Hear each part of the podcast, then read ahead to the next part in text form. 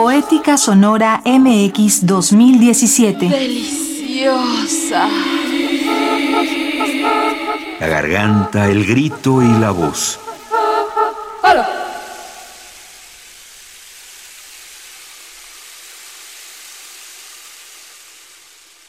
La voz, cuerpo e identidad. Una de las cosas más interesantes que recorren a todas las sociedades es que existe una especie de cuerpo neumático, una especie de cuerpo no necesariamente material, pero que es una parte esencial de, de las identidades. Jorge Solís Arenazas, productor sonoro. Y los dos elementos que más permiten mostrar el cuerpo neumático son, por un lado, la sombra y por el otro lado, la voz. La voz es una especie de frontera porque es el cuerpo y al mismo tiempo es el primer signo que habla de la trascendencia del cuerpo humano. Es y no es al mismo tiempo uno de los elementos corporales y por lo tanto ha fascinado desde siempre a las diferentes civilizaciones y culturas que hay.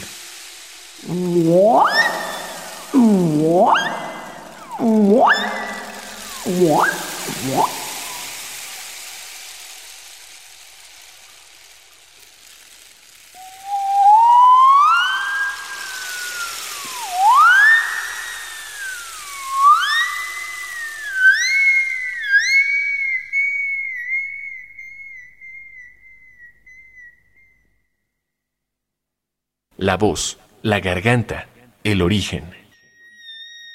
Lo que sucede es que la voz es finalmente la primera percepción sonora que tenemos. En el desarrollo del feto, antes de ver, antes de tocar, antes de oler, escuchamos. Y lo primero que escuchamos es la voz materna. Por lo tanto, hay una raíz muy arquetípica y poderosa detrás de toda la escucha de las voces en todo el espectro eh, que sea posible. Y me parece a mí que el correlato mítico de esto está como presente en distintas culturas. Los Upanishads, por ejemplo, dentro de la cultura hindú, en gran medida giran en torno a la articulación de la voz.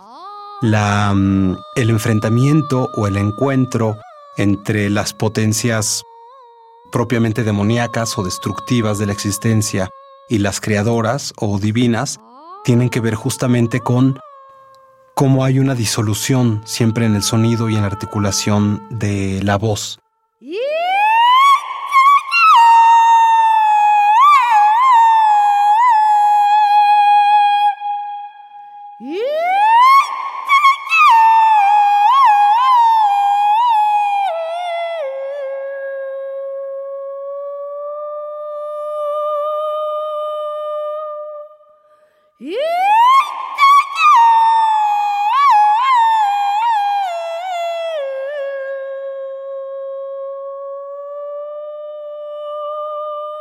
Uno de los Upanishads, el Chandongan Upanishads, tiene que ver justamente con la pregunta de qué es el canto. Es una eh, forma de entender, digamos, la totalidad sagrada de la existencia a partir de esta primera pregunta original, ¿qué es el canto? Una pregunta que no tiene una respuesta directa y que más bien empieza a formularse de distintas formas porque se formula cantando y el canto debe ir variando de acuerdo a las horas del día en que se hace esta pregunta.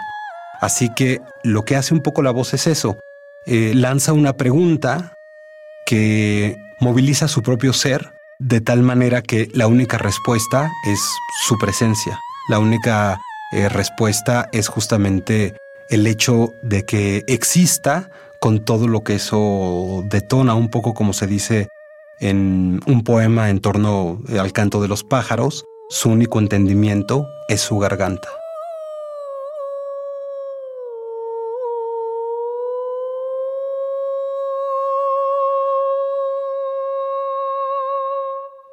Voces tecnológicas.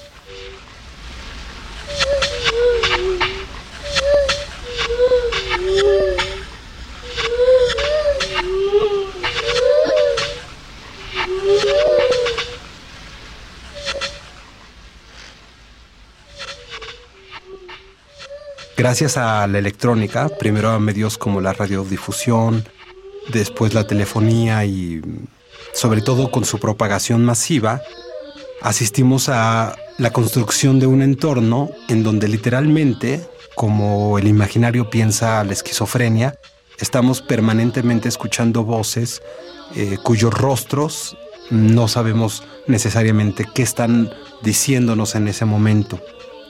Y por lo tanto creo que uno de los puntos más sensibles de las piezas sonoras que trabajan con la voz tienen que ver con esta proyección que permite la electrónica.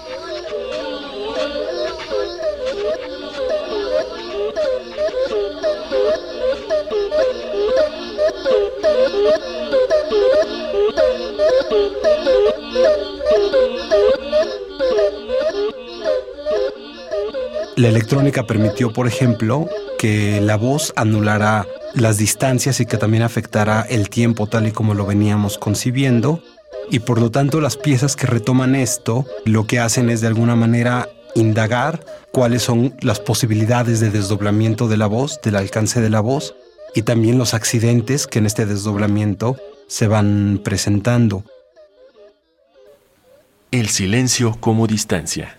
Creo que una de las cualidades del silencio es que también es un distanciamiento.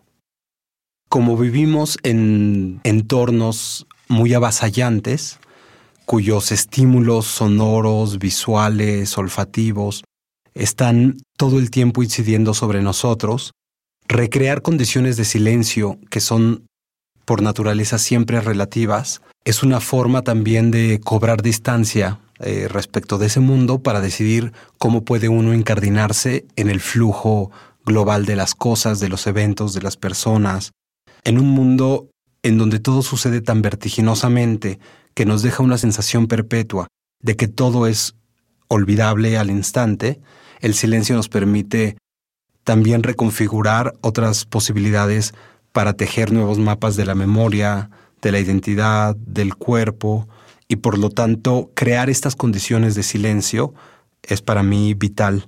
Creo además de todo que este silencio no es una interrupción, sino es sobre todo una manera en que ponemos una especie como de, no quiero decir una burbuja, pero sí una coraza, no para apartarnos, sino para abrirnos paso.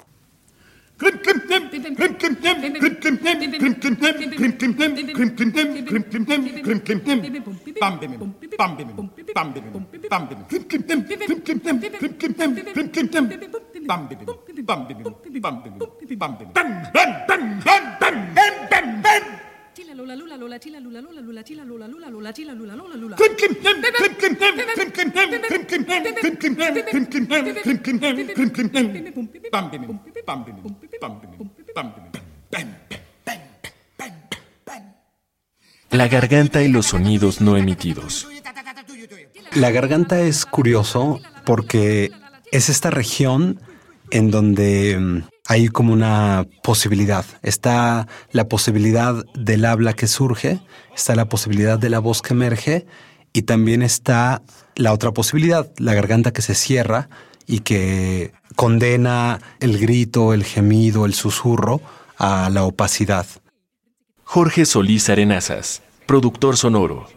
Me parece a mí que es imposible cantar, escribir y en un sentido más profundo escuchar la voz sin entender estas colisiones, estos choques que hay en la garganta.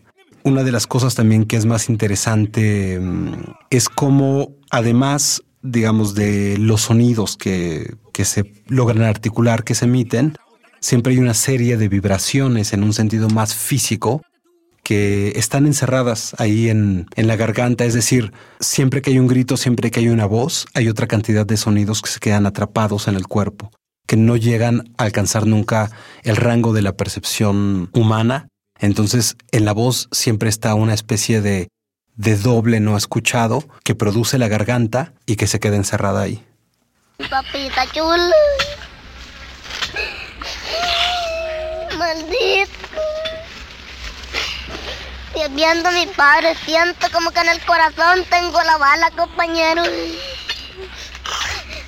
Prefiero mejor morir por una lucha justa, compañero. No quedar de bandolero, compañero. Mi padre me decía, él combatía, era un combatiente de este pueblo. Me decía que yo no fuera tan despijo, que yo fuera, tuviera una creatividad y valor para llegar al final de un triunfo, los compañeros que queden, que los que queden. Ay, compañero, yo no que esta sangre, tarde o temprano la voy a vengar. Las voces y el testimonio del dolor. Papita chula. Maldito.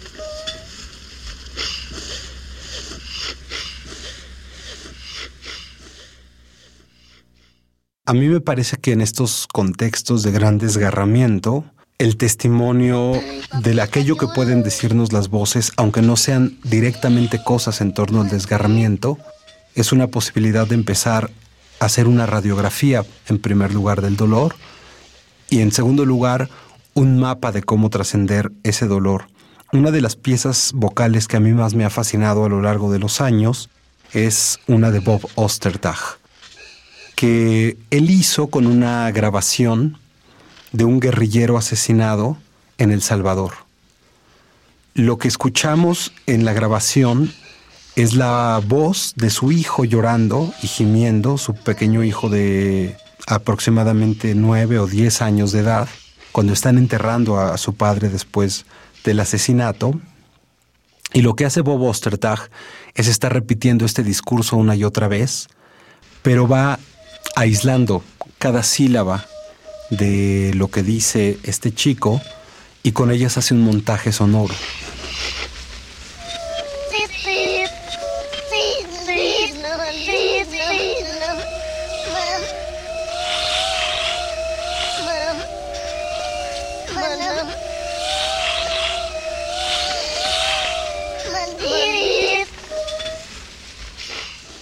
De tal manera que va envolviéndonos en un flujo que es absolutamente sónico, que ya no tiene sus referentes eh, de sentido de los cuales partieron, pero que en la medida en que nos vamos diluyendo en la escucha, en que parece ser más abstracto, entendemos que todos los sonidos provienen de una borradura, que no solo es el proceso electrónico de la voz, sino también la borradura del cuerpo humano la borradura de un desaparecido, la borradura de una vida que ya no tiene más posibilidades porque la violencia la truncó.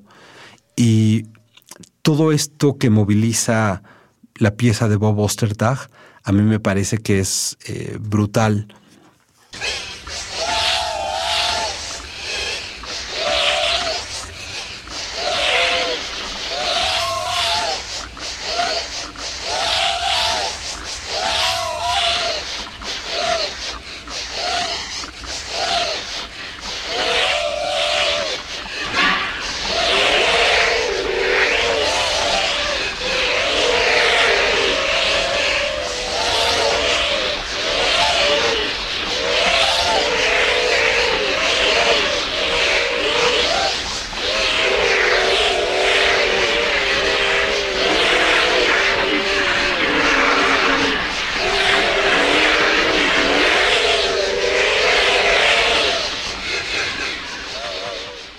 Así que a mí me parece que un poco en contextos de gran fractura social, en momentos de gran fractura psicológica, lo que nos trae de vuelta es la escucha y la articulación de todas estas posibilidades de la voz, el susurro, la garganta, la pregunta en voz alta, el quejido, eh, incluso toda esta metáfora de alzar la voz, hermana, por ejemplo, tanto las plegarias religiosas como las protestas sociales. Prefiero mejor morir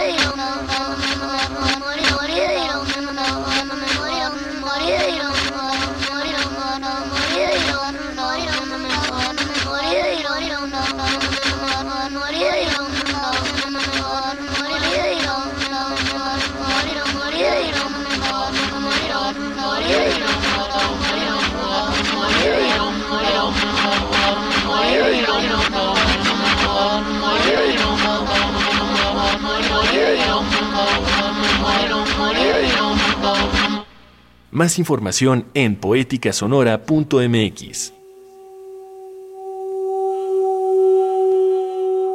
Poética Sonora MX 2017.